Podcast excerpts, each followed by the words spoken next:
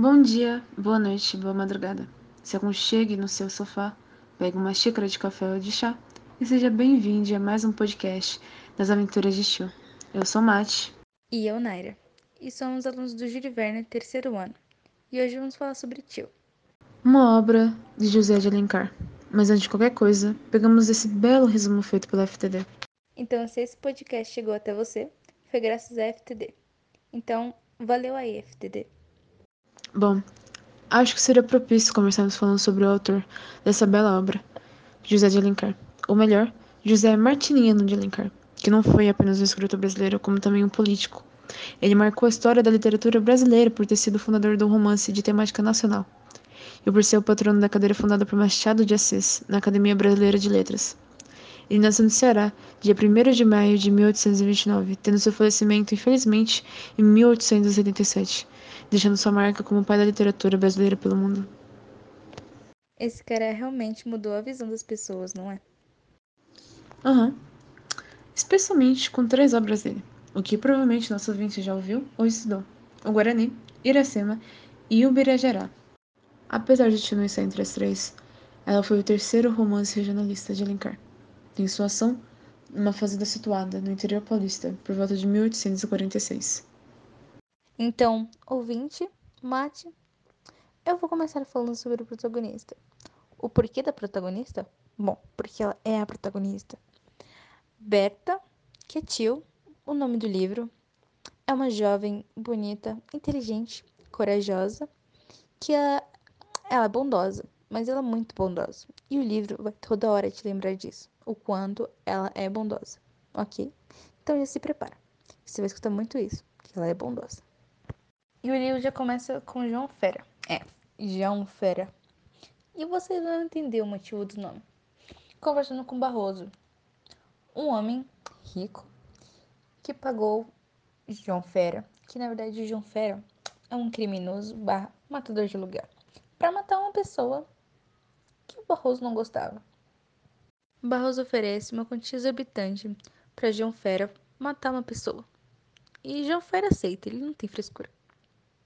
É o trabalho dele, então ele faria assim. Só que ele, quando ele recebe esse dinheiro, ele gasta. E gasta tudo. Só que quando ele descobre quem é a pessoa que ele teria que matar, Luiz Galvão, um amigo de infância dele, ele desiste. Só que ele não pode desistir. Ele gastou dinheiro e não teria lugar de onde ele tirar aquele, aquela quantia gasta. Então, infelizmente, ele teria que matar um amigo de infância dele. Luiz Galvão é casado com Dona Melinda, mãe de Afonso e Linda. E tem um menino de criação chamado Brás, que tem problemas psicológicos e Dona Melinda não gosta dele. Ela não gosta mesmo dele. Brás é um menino bem violento. Como que ele apresenta problemas psicológicos? Tem um episódio no livro que ele fere a mão de uma mucama com um garfo. E Dona Melinda aparenta ser muito apaixonada em seu marido.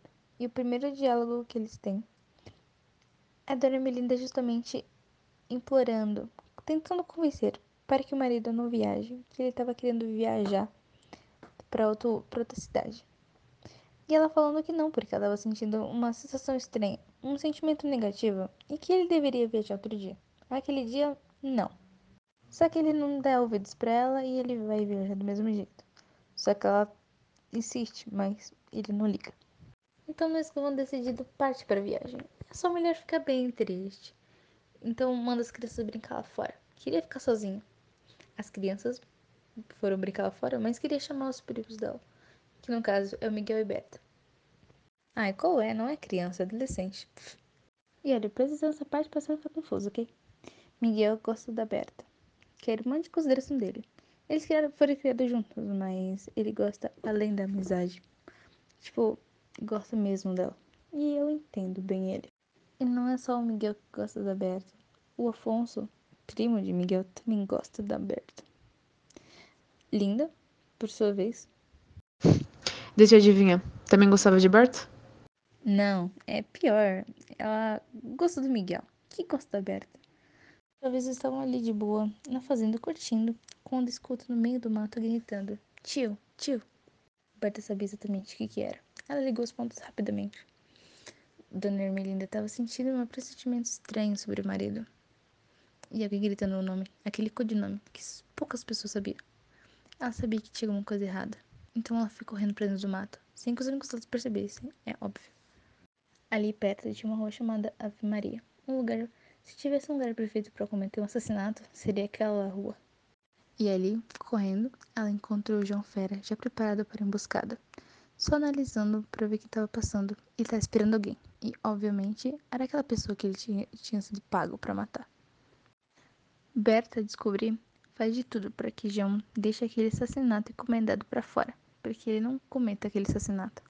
Só que ele explica que não pode deixar, porque ele já foi pago.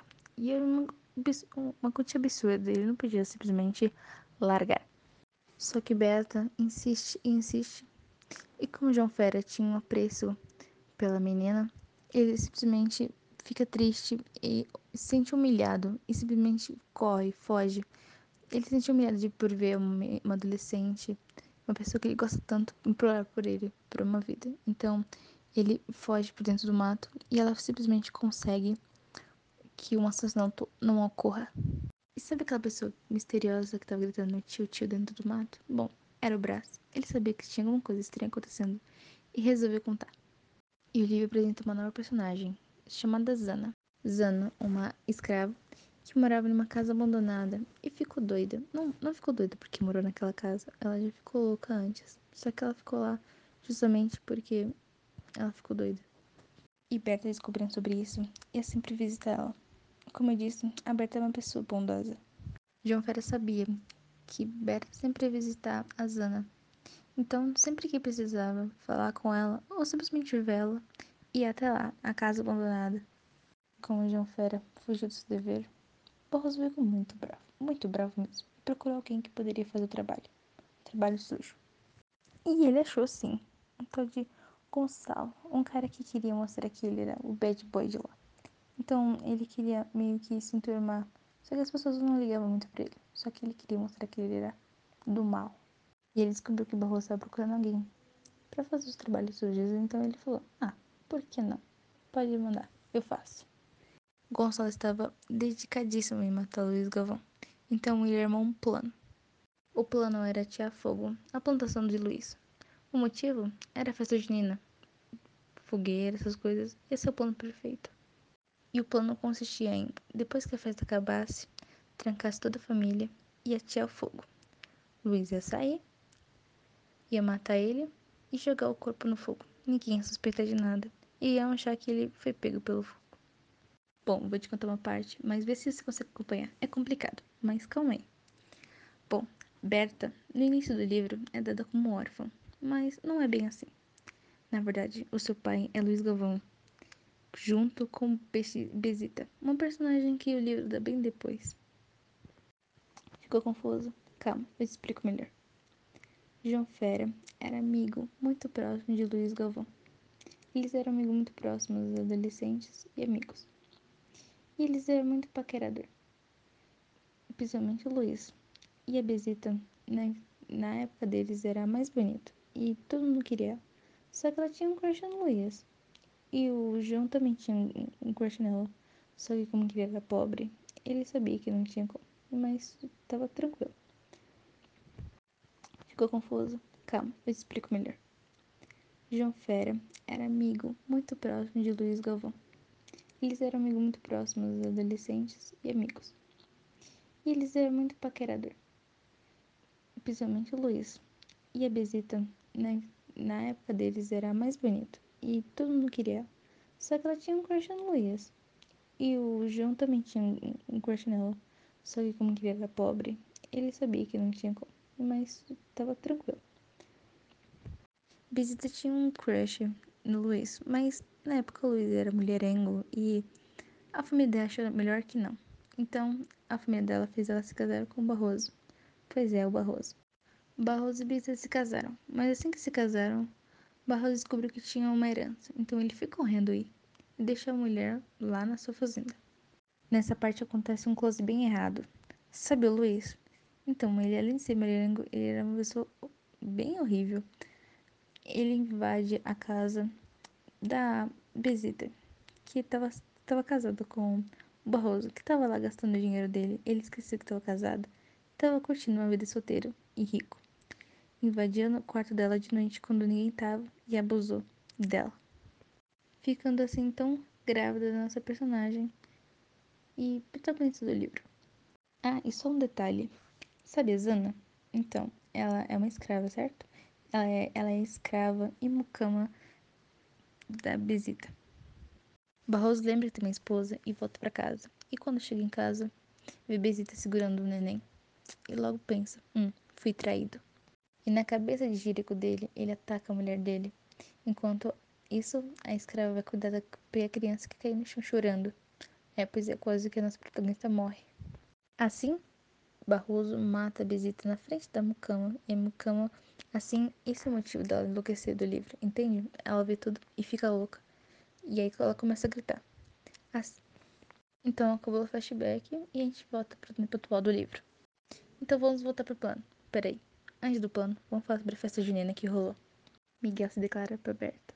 Mas Berta fala que só via ele como amigo, o irmão, e que ele devia abrir os olhos dele, porque tinha uma menina que gostava bastante dele e que ele não notou. Depois do empurrão e choque de realidade do Miguel, ele começa a olhar a Linda de forma diferente. Começando a ter um crush com ela pra ela também. Bom, depois da festa, todo mundo foi, foi trancado, sem que ninguém percebesse.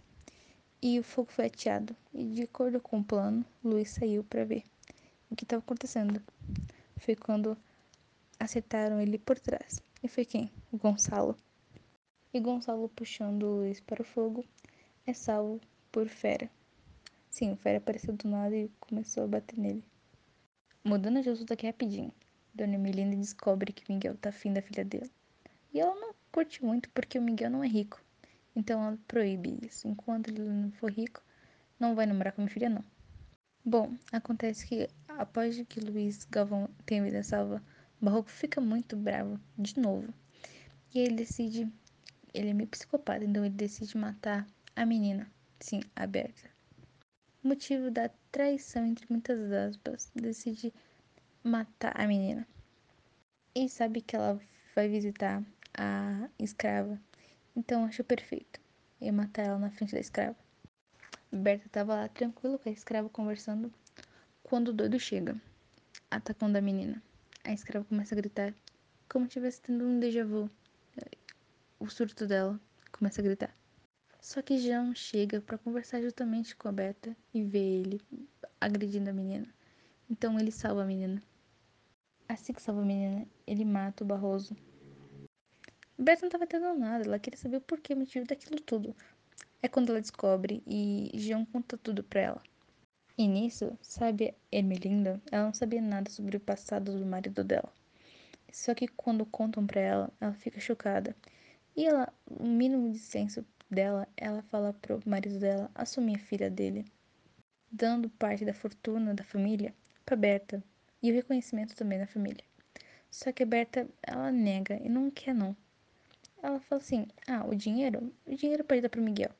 Assim, o Miguel poderia casar com a filha, a linda, sabe? E ele realmente aceitou.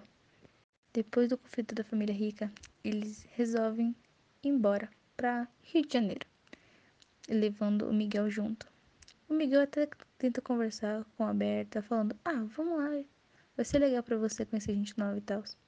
Só que a Berta nega, ela quer ficar com as pessoas que ela gosta, que é o João, a Zana os animaizinhos dela, porque ela gostava de animais, e com o Brás, pessoas que ela gostavam de verdade. Não que ela não gostasse do Miguel, não, ela só queria ficar com as pessoas com quem ela precisava. O Miguel já ia se casar, ela não queria ficar de vela. E esse foi mais um As Aventuras de Chu. E esse foi mais um As Aventuras de Chu. E eu, Naira. E foi um prazer passar um tempo com você, caro ouvinte. Muito obrigada e até logo.